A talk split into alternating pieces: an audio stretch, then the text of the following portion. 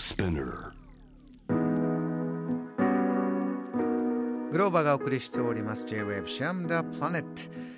えー、衆院選結果が出まして今日は海外の視点からお話を伺っております。お迎えしたのは朝鮮半島日韓関係がご専門ジャーナリスト報道番組ディレクターパク・ジンファンさんです。パクさんよろしくお願いします。よろしくお願いします、えー、日本で暮らすようになってもう17年8年ともう長いですからもそして韓国でずっといろんなドキュメンタリーとかニュースソースも見てきて日本でも見てきて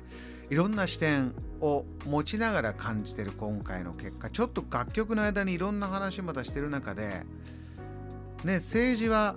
まあ、選挙だけじゃない部分もあるんだけども今回それこそ政治あのじゃあ受け皿がないとかねいろんな言われ方もありますけれども、えー、自民党じゃないものってじゃあ何があるのとかね人々が安定を求めてるとお話ありました。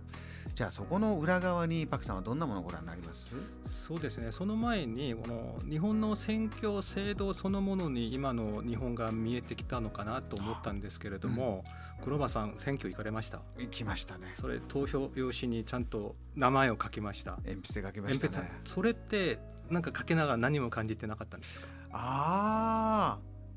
うんな普通になんてことなく書いちゃった。ね。私も外国人なんで英語権は持ってて、まあ国政選挙という選挙権がないので今まで知らなかったんですけれども、うん、まあいろいろ取材したりとかして IT 関係の方と会ってこの選挙制度とあの IT ということでちょっと話す機会があって聞いたんですけれども、うん、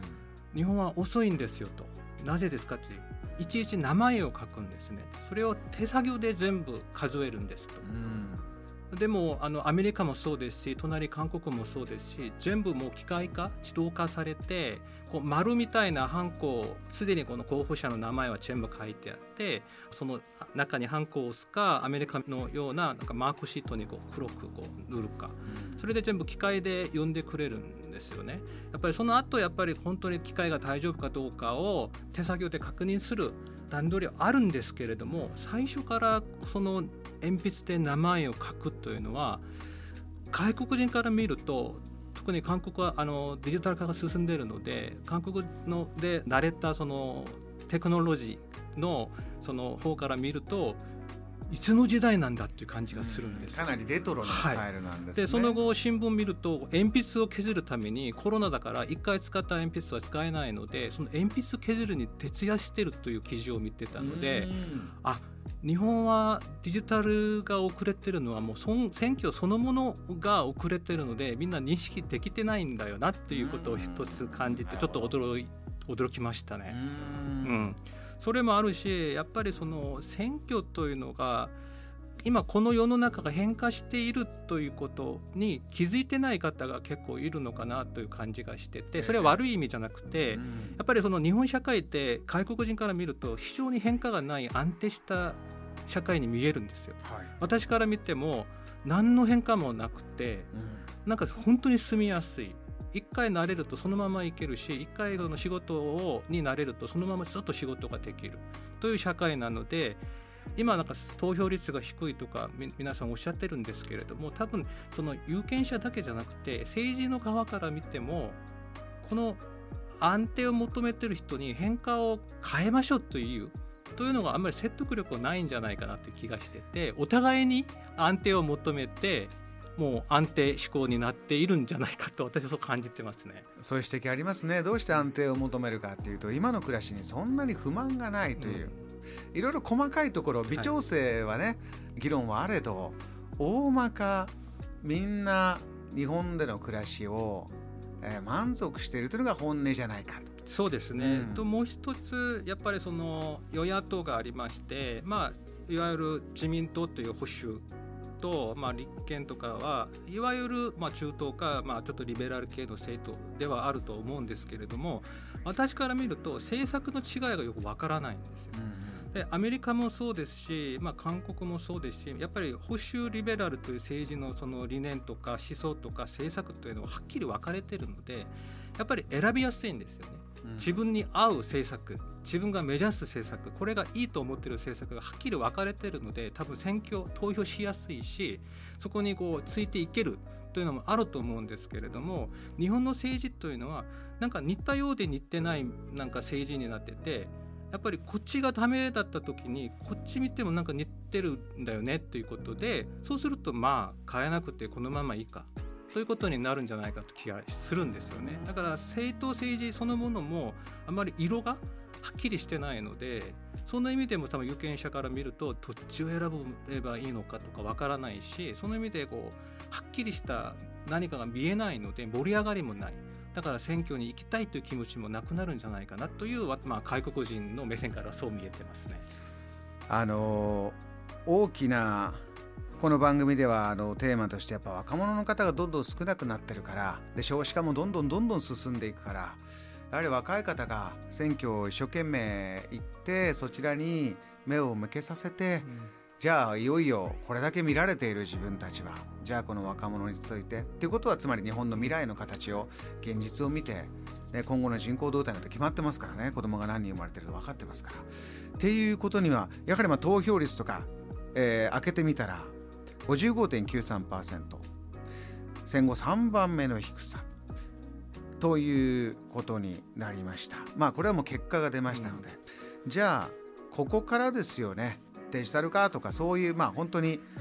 ポイントポイントはあると思いますが大きいところでやはりまあ国の中で言えば、えー、若い方が減っていく。でじゃあどうやって支えていくんだ。経済のその日本がじゃあどう成長していくのかという話も、まあ、韓国もそうですよね。経済どう成長させればいいんだ、少子化の問題共通しています。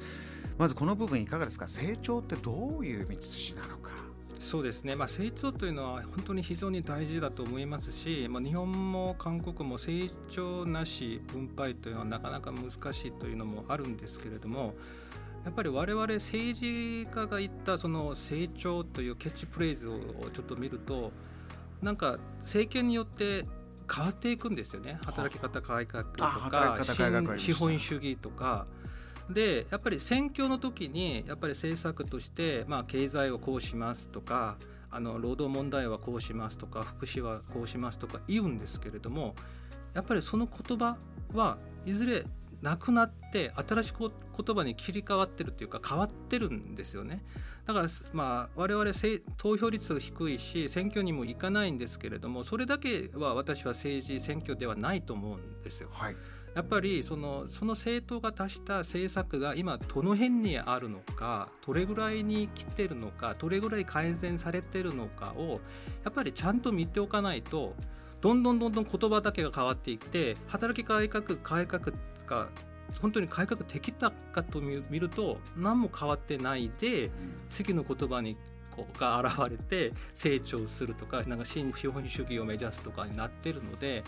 やっぱり選挙行かないということと別に我々やっぱりこう政治の動きをちゃんと見て自分の目で見て何が変わって何が変わってないのかをちゃんと見ておかないとやっぱり年金問題とかその医療保険とか外交国防問題というのはまあ自分と関係ないように見えるんですけどやっぱり年金とかはもう本当にこの我々30代40代もう20代も含めてあと3 4 0年後の問題になるんですよね。うん、だからそのいやまあ、政治でいうのと日常生活って関係ないでしょっていうのとはちょっと違う気がしててやっぱりその政治行かなくてもやっぱりその政治の空間で言われるいろんな政策とかちゃんと目で見ておいた方がいずれ自分がその政権を選ぶとか選挙に行ってあるその候補を選ぶ時に役に立つと思うんですよね。だからあんまりこう選挙と政治というの日常生活というのを別に考えない方がいいのかなっていう気もするのでやっぱりちゃんと政治を監視していくというのが大事かなと思います。JAM The Planet